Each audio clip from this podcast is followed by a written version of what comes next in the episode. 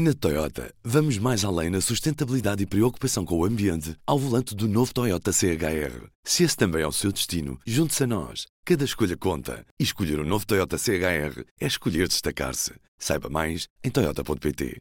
Viva! Este é o P24. No dia seguinte à Cimeira Ibérica, na cidade do Trujillo, em Espanha, na Extremadura Espanhola, falamos sobre como as ligações ferroviárias entre Portugal e Espanha não estão de todo nos seus melhores dias.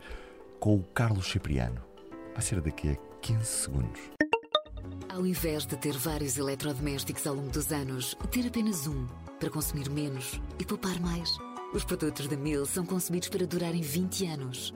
É qualidade à frente do seu tempo. Mil e Mabessa. Carlos, o que é que está a falhar nesta relação entre Portugal e Espanha? O facto de Espanha estar de costas tão voltadas uh, para Portugal neste aspecto ferroviário, apesar dos discursos políticos mostrarem precisamente o contrário. E temos começar talvez pelo mais relevante, que é o caso um, da ligação em Vila Formoso. Ou seja, em 1997, uh, Portugal chega com a eletrificação da linha da Beira Alta até Vila Formoso. Um, e uh, foi preciso esperar seis anos para que numa cimeira ibérica, uh, com uh, Durão Barroso e José Maria Aznar, se chegasse a um acordo para que os espanhóis prosseguissem com a eletrificação do lado lá da fronteira de Fuentes do Unhor até Salamanca. Isso foi acordado em 2003 e só passados 14 anos, em 2017, é que a Espanha lança um concurso público para fazer essa obra. A obra essa que na altura foi prometida para 2020, depois derrapou para 2021, há poucos meses, já este ano, foi anunciado para 2022 e agora, muito recentemente, foi dito que só em 2025 é que essa obra estaria feita. E a questão que se coloca aqui é a seguinte: a Espanha, que é o segundo país do mundo com a maior rede de alta velocidade, não consegue eletrificar uma via única até à fronteira portuguesa. E este diria que é o primeiro exemplo. E, e porquê é que a linha do Douro ainda não voltou entre o Pocinho, Barca d'Alva e depois a Salamanca? O, o, porquê é que a Espanha ignora esta ligação? Bom, não se pode dizer aqui que a culpa seja inteiramente de Espanha, porque nós também ainda não avançámos, mas a verdade é que sempre que se fala na reabertura da linha de, do Douro eh, eh, até Salamanca, de facto, a Espanha nunca mostrou interesse. Isto é uma pressão mais eh, portuguesa. Do lado de cá já se chegou mais ou menos à conclusão que não estamos os espanhóis interessados, Portugal vai tentar reabrir até a Barca d'Alva, pelo menos justifica-se por questões ligadas ao turismo, porque tem havido uma grande procura do, do modo ferroviário no Val do Douro por motivos turísticos, mas também para satisfazer a necessidade de mobilidade daquelas populações. Mas a verdade é que o ideal seria que esta linha prosseguisse para Salamanca, mas do lado espanhol não tem havido essa vontade. Na, na Cimeira Ibérica 2017, em Vila Real, eh, com o António Costa já e o Mariano Rajoy, ehm, este assunto chegou a ser abordado ao nível de grupos de trabalho, de técnicos e de secretários de Estado, mas depois, à última da hora, caiu na agenda dos dois eh, chefes do, governo. E, eh, e, este, digamos, é o segundo exemplo de como a Espanha, de facto, não liga muito a, ao lado ferroviário para Portugal. O terceiro exemplo, ainda relacionado com as infraestruturas, tem a ver com a linha uh, de alta velocidade que está a ser feita muito devagar entre Madrid e Badajoz. É verdade, é verdade aqui que pela parte portuguesa a República falhou, uma vez que havia um acordo para que Portugal fizesse também a sua linha entre Lisboa e Badajoz e, como já no último governo de Sócrates chegou a ser feita a adjudicação de um troço entre Poceirão e Elvas, mas depois com a crise financeira isso caiu. Mas a verdade é que depois disso Espanha perdeu o interesse e essa linha para ligar Badajoz tem vindo a ser construída muito, muito devagar eh, eu diria, eu perguntava-me se Badajoz ficasse na fronteira francesa, se isso também aconteceria, certamente não. Mas também prova de facto o pouco interesse que Madrid, e aqui Madrid enquanto capital uh, de, de, de, um país muito centralista que é a Espanha, prova também o pouco interesse que Madrid atribui à, à Extremadura, a Cáceres, a Mérida, a Badajoz e, e à relação com, com Portugal. Uhum.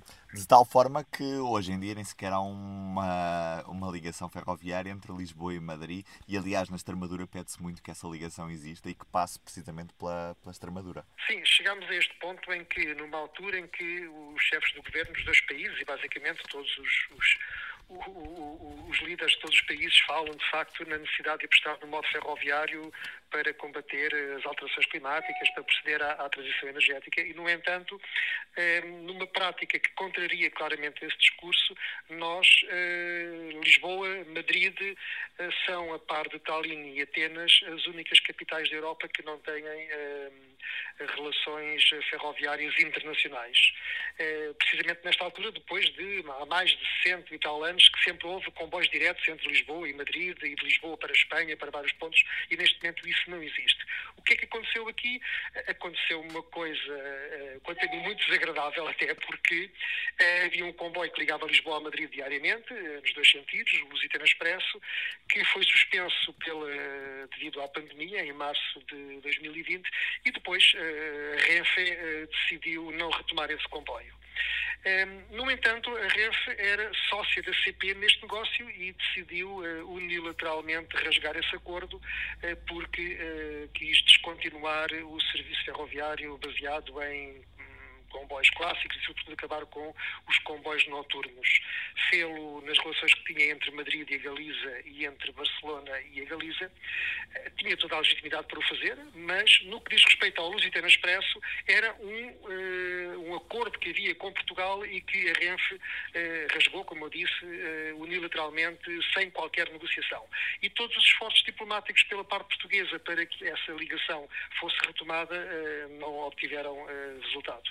Já agora não resisto a perguntar-te, Carlos, nesta quinta-feira ouvimos pela primeira vez o primeiro-ministro português a dizer que haveria passageiros na linha entre Évora e, e, Badajoz, esta linha de alta velocidade que está a ser construída, era algo que já sabíamos, mas pela primeira vez António Costa quebra o tabu da alta velocidade e diz que efetivamente estamos a construir essa linha e que ela estará pronta em 2023 e que terá passageiros? Bom, é, essa, essa linha é, é, é, um caso uh, um bocado estranho porque a linha inicialmente apresentada no momento em que António Costa diz que a alta velocidade é um tabu, essa linha já estava com um concurso público preparado para ser construída entre uh, Évora e Elvas. Só que, uh, enquanto linha vocacionada para mercadorias, integrada no eixo Sines-Badajoz. Mas como aproveitava ou aproveita o corredor que já estava desenhado para a linha de alta velocidade, esta linha, supostamente para mercadorias, está com parâmetros que permitem velocidades na ordem dos 250 km hora. E, portanto, eh, será uma linha de alta velocidade? Sim, será, na medida em que os comboios poderão circular a 250 km hora. Portanto, poderá haver ali comboios de passageiros. Por outro lado, não será propriamente uma linha de alta velocidade, uma vez que é uma via única e, portanto, não terá uma grande capacidade para fazer muitos comboios, terão que coexistir com os comboios de mercadorias e porque uh, de Elvas para Lisboa uh, não temos uma linha de alta velocidade e haverá ainda que resolver uh, o acesso a, a, a, Lisboa, que terá que ser por uma nova travessia do Tejo. E, portanto, se perguntarem se esta linha que está a ser feita é uma linha de, alta velocidade, eu diria que é e não é. É um bocadinho o copo meio cheio ou meio vazio. Na verdade, uma grande parte dessa linha no Alentejo será para 250 km hora, será alta velocidade sim, o resto está por construir e será uma via única. Portanto, será seguramente uma linha de altas prestações, será uma boa linha para que haja uma boa relação entre Lisboa e Madrid, que não será de alta velocidade pura, mas se, eh, entretanto, for concluído o troço entre Badajoz e Madrid, eu penso que será possível eh, fazer depois eh, Lisboa-Madrid, talvez na ordem das 4 horas, 4 horas e meia, o que já não será mau. Em todo o caso, com alta velocidade pura e dura, digamos assim, o objetivo era que a viagem fosse feita em 3 horas. Carlos, tinhas mais um exemplo ao nível do serviço de passageiros? Que exemplo é esse? Assim, é o caso do Celta, a ligação uh, Porto-Vigo. Eh, em 25 de abril deste ano, 2021, inaugurou-se a eletrificação da linha do Minho até Valença, até à fronteira com a Galiza. Poucos meses depois, não recordo em que data, os espanhóis fizeram a sua parte e, e chegaram também com a catenária até à, à, fronteira portuguesa. E, portanto, neste momento nós temos uma linha totalmente eletrificada entre o Porto e Vigo, mas o serviço é feito com uh, comboios a diesel. E comboios a diesel muito velhos. Uh, de, dos anos 80 que são muito desconfortáveis, cheiram a gasóleo, são barulhentos, vibram imenso, portanto é um serviço que eu diria quase que terceiro-mundista e, curiosamente, esse é precisamente o serviço internacional, ou seja, enquanto os dois países até às suas fronteiras têm comboios elétricos, aquilo que é o serviço internacional é feito com comboios que eu diria que são talvez os piores que uh, operam na rede ferroviária portuguesa. Ora, o que é que se passa aqui? Uma vez que a via está eletrificada, e mais uma vez para dar sequência ao discurso político da descarbonização e das boas relações que existem entre o Minho e a Galiza, era mais do que a altura de que este serviço fosse feito com um comboio elétrico entre o Porto e Vigo. Eh, é certo que a CP não tem material elétrico para essa, para essa ligação, mas a Espanha tem, a Renfe tem. E, portanto, o que seria óbvio era que esse assunto estivesse já em cima da mesa e que se começasse já a pensar numa solução para que comboios elétricos circulassem entre Porto e Vigo, aproveitando a infraestrutura que já existe, que custou milhões enquanto investimento e que nessa perspectiva não está a ser amortizada. No entanto, eu sei que isso não está em cima da mesa. E isto, se de facto as culpas são, são, são, são repartidas, não é? Do lado de Espanha parece-me que é um pouco mais grave, uma vez que eles têm material para isso, e uma vez que a Espanha, ou melhor, a Renfe, é praticamente uma potência mundial na área ferroviária. Eu recordo que a Renfe explora uma linha de alta velocidade na Arábia Saudita entre Meca e Medina, é, detém metade, 50% do capital de uma empresa checa, que é a, a Leo Express, que também pode operar comboios na Eslováquia, na Polónia e na Alemanha. A Renfe já mostrou interesse em concorrer à exploração do trem Meia no México, eh, quer explorar a linha de Dallas a Houston nos Estados Unidos e eh, já tem tentado eh, levar também os seus comboios até Paris, mas é, os franceses têm, argumentando com algumas questões técnicas, têm tido uma atitude muito protecionista, mas seja como for, a Renfe está a tentar entrar no mercado em França e também anunciou recentemente que quer operar no Eurotúnel entre Paris e Londres. Então eu pergunto, depois de tudo isso, não se arranja um comboiozinho elétrico para fazer Vigo-Porto? Fica a pergunta, Carlos Cipriano. Muito, muito obrigado. E do P24 é tudo por hoje. Eu sou o Ruben Martins. Segunda-feira é feriado, estarei de regresso na terça-feira. Até lá, aproveite este fim de semana prolongado. Sempre bom. Até terça. O público fica no ouvido. Na Toyota, vamos mais além na sustentabilidade e preocupação com o ambiente ao volante do novo Toyota CHR. Se esse também é o seu destino, junte-se a nós. Cada escolha conta. E escolher o um novo Toyota CHR é escolher destacar-se. Saiba mais em Toyota.pt.